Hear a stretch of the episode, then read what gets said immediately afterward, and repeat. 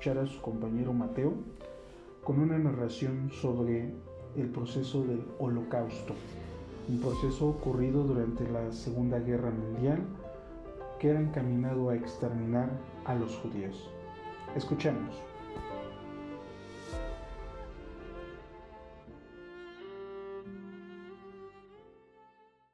Vivido en el holocausto de Mateo Sebastián Arteaga Gorda. Mi historia de todo lo que viví en el holocausto comienza en que yo era un niño de tan solo 12 años, que vivía con su familia conformada por mi hermana de apenas 4 años de edad y mi papá y mi mamá. Habitábamos en una casa pequeña cerca de la frontera de Europa, donde mi papá trabajaba arduamente para sacarnos de la pobreza. Yo era un gran estudiante de buen promedio, pero no lograba socializar con mis compañeros. Hasta que un día llegó un niño que de inmediato nos conectamos. Su nombre era Nicolás. Nos llevábamos de maravilla. Todas las tardes después de la escuela nos dirigíamos a nuestras casas y platicábamos lo sucedido en ese día. Me acuerdo muy bien de un día en el que Nicolás y yo regresábamos de la escuela. Todo parecía normal hasta que escuchamos a dos señoras platicando en voz muy alta sobre un tal Adolf Hitler que estaba iniciando a hacer cosas horribles con todos los que eran de cultura judía. También escuchamos que los niños los incineraban en un horno y después los tiraban los cadáveres sin piedad alguna. Nicolás al escuchar esto entró en pánico, pero lo tranquilicé diciendo que lo más probable es que solo era un invento para llamar la atención. Pasaron los días desde que escuchamos ese rumor, pero con cada día que pasaba, ese rumor iba creciendo cada vez más, hasta llegar al punto de que solo trataron ese tema en la escuela. Mi familia y yo estábamos preocupados. No sabíamos qué hacer. Resulta que el sujeto del que hablaban las señoras era Adolf Hitler y estaba iniciando una guerra contra Polonia. También nos explicó que Hitler estaba matando a todos los judíos y para mal, toda mi familia la de Nicolás era de religión judía. Al final de esto, Nicolás y yo no supimos qué hacer y decidimos comentar esto a nuestras familias. Y prometimos que siempre estaríamos juntos en esto. Decidimos vernos en la escuela el día siguiente. Me dirigí a la escuela como si fuera un día normal, pero Nicolás no estaba y me empecé a preocupar. Salí del lugar para buscarlo y lo encontré entrando en un autobús para salir de la ciudad. Corrí y le pregunté qué había pasado y me contó que cuando le contó la noticia a su familia, no supieron qué hacer, así que, se así que decidieron irse de ahí.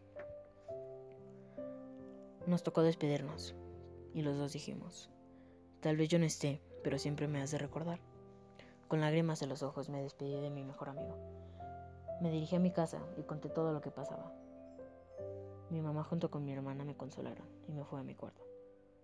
En la noche escuché a mis papás discutir sobre que la empresa en la que trabajaba ya no había dinero. Me dormí con la idea de que mi mejor amigo se había ido y toda mi familia estaba en problemas económicos. Al momento de despertar me doy cuenta de que mi ropa no está y le pregunté a mi mamá. Ella me dijo que nos íbamos a un lugar mejor y que hizo las maletas mientras yo dormía. Tomamos un autobús.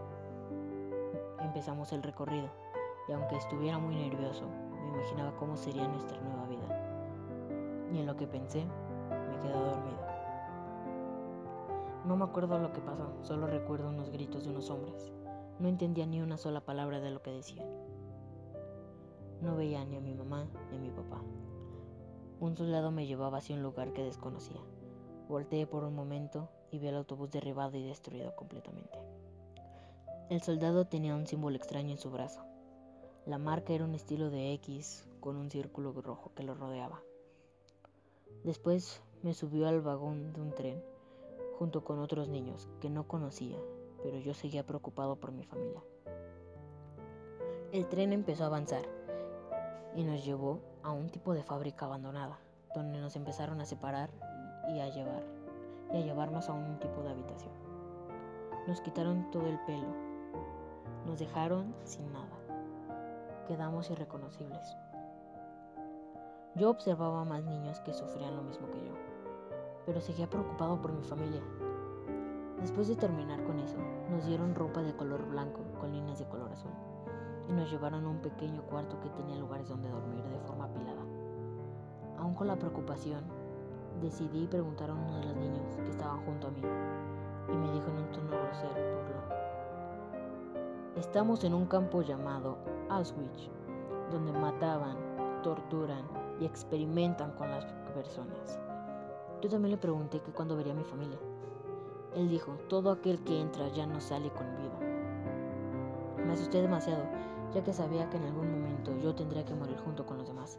También le pregunté por qué había llegado ahí. Él me dijo que mientras viajábamos, un grupo nazi nos atacó y nos empezó a llevar hasta aquí.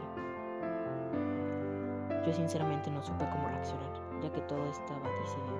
Yo, mi familia y mis compañeros morirían cruelmente.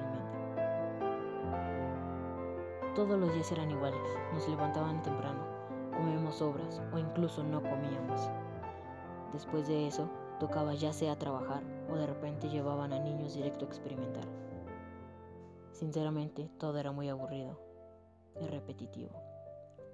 Hasta que en una ronda de trabajo encontré a una persona que se me hacía muy familiar. Me acerqué a él, le pregunté su nombre y él me respondió. Mi nombre es Nicolás.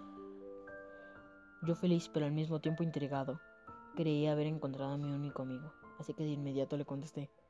Soy Mateo. Al oír esto me abrazó y juntos comenzamos a llorar, pero un soldado interrumpió esto para ponernos de nuevo a trabajar. En el momento en el que terminamos nuestro trabajo, empezamos a platicar lo que nos había pasado en los últimos días. Él me contó que en la casa donde se hospedaba con su familia, un día llegaron los soldados y no tuvieron tiempo ni para esconderse de ellos, así que los llevaron a aquel lugar. También me dijo que vio a mi mamá y a mi papá entrar a un lugar extraño de donde salía humo. Yo me puse feliz porque pensé que dormían ahí. La curiosidad me invadió, así que al día siguiente decidí entrar a ese, a ese lugar. El humo me asfixiaba, no sabía qué hacer. Solo vio unos hornos con un olor muy raro. Me dirigí a donde me hospedaba y le pregunté a uno de los niños, ¿para qué sirven los hornos? Y él dijo, ahí es donde nos queman para luego enterrarnos o tirarnos lo más lejos posible. Yo no paré de llorar al comprender que toda mi familia había muerto a causa de tortura. Lloraba por la injusticia de que mataran a alguien solo por odio. Lloraba por toda esa gente inocente que murió por la culpa de una sola persona. Al pasar el llanto fui a dormir. En la noche se escucharon los mismos gritos de soldados que nos ordenaban subir un camión. Yo junto con Nicolás subimos sin saber a dónde nos llevarían. Avanzamos un buen tiempo hasta que de repente paramos. Nos bajaron a la fuerza del camión y nos empezaron a separar. Algunos se iban a la izquierda y otros a la derecha. Nicolás y yo íbamos juntos, pero un soldado me envió a la derecha y el mismo soldado envió a Nicolás a la izquierda. Con la duda de saber dónde estaba Nicolás, decidí escaparme de donde estaba. No me importaron los soldados que estaban cuidándome. Corrí para ver a mi amigo y lo encontré. Él estaba a punto de llorar y le pregunté, ¿por qué lloras? Él me dijo, el lado izquierdo es para morir y el lado derecho era para sobrevivir. Aparte, nos marcaron con este símbolo para que no podamos escapar. Y a ti te marcaron para que sobrevivas a esto. Yo pensé que era un juego, pero al ver que el signo que nos marcaron era diferente, todo se tornó oscuro. No quería perder a mi único amigo y que también era parte de mi familia. Pero no podía evitar nada, así que él dijo, tal vez yo no esté aquí, pero siempre me hace recordar.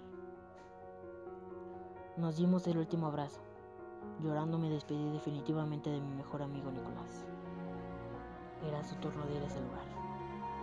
Y yo me fui para seguir lo que marcaba el signo de mi brazo. Pasaron días, días, muchas noches. Yo siempre recordaba los días trabajaba sin motivo alguno y de repente llegaban los soldados y nos golpeaban o incluso nos torturaban. Me acuerdo bien que un día se escuchó una gran explosión en una de las barreras del costado. Todos los niños nos levantamos y observamos otro tipo de militares que al parecer no eran nazis. Ellos empezaron a disparar y a rescatar gente.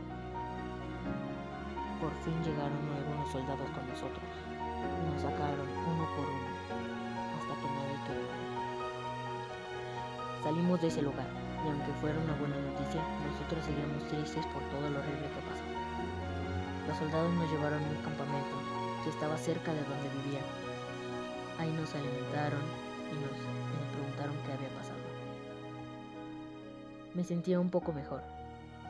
Un día me escapé del campamento por la curiosidad de ir donde estaba mi casa.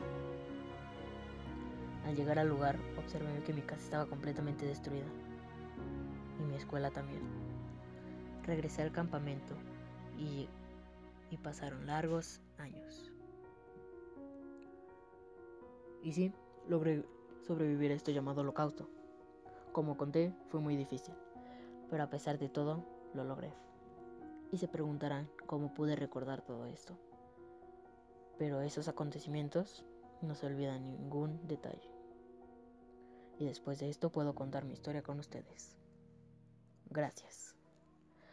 Esta historia fue contada y escrita por Mateo Sebastián Arteaga Huerta.